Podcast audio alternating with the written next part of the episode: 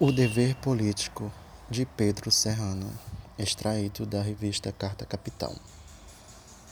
A quem se deve responsabilizar por conta dessas manifestações ocorridas no Chile, no Equador, na Colômbia e na Argentina? Bem, como se sabe, uma convulsão vem assolando o Chile, bem como nos países dito anteriormente. A situação emergencial que todos enfrentam é fruto do descuido de seus governantes com a ideia de responsabilidade social, que emana da democracia como princípio constitucional, mesmo como princípio universal estruturado nos direitos humanos.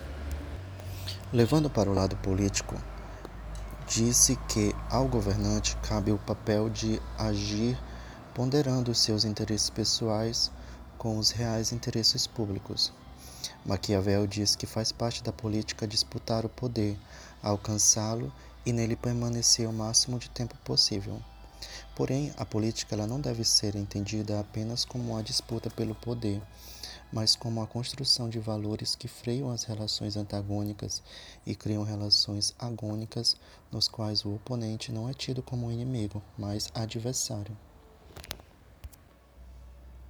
Ao governante, cabe o papel de não adotar medidas de restrição fiscal que levem a uma irresponsabilidade social.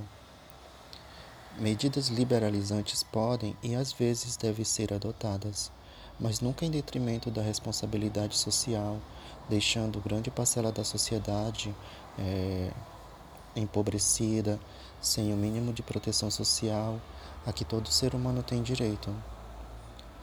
A noção de direitos e de uma moralidade comuns é assolada pela desigualdade social, inviabilizando a democracia e produzindo conflitos em vez de consensos. O que ocorre hoje na América Latina é resultado da adoção de uma receita que produz efeitos colaterais gravíssimos instaura-se a barbárie e afasta-se cada vez mais de um patamar mínimo de civilização.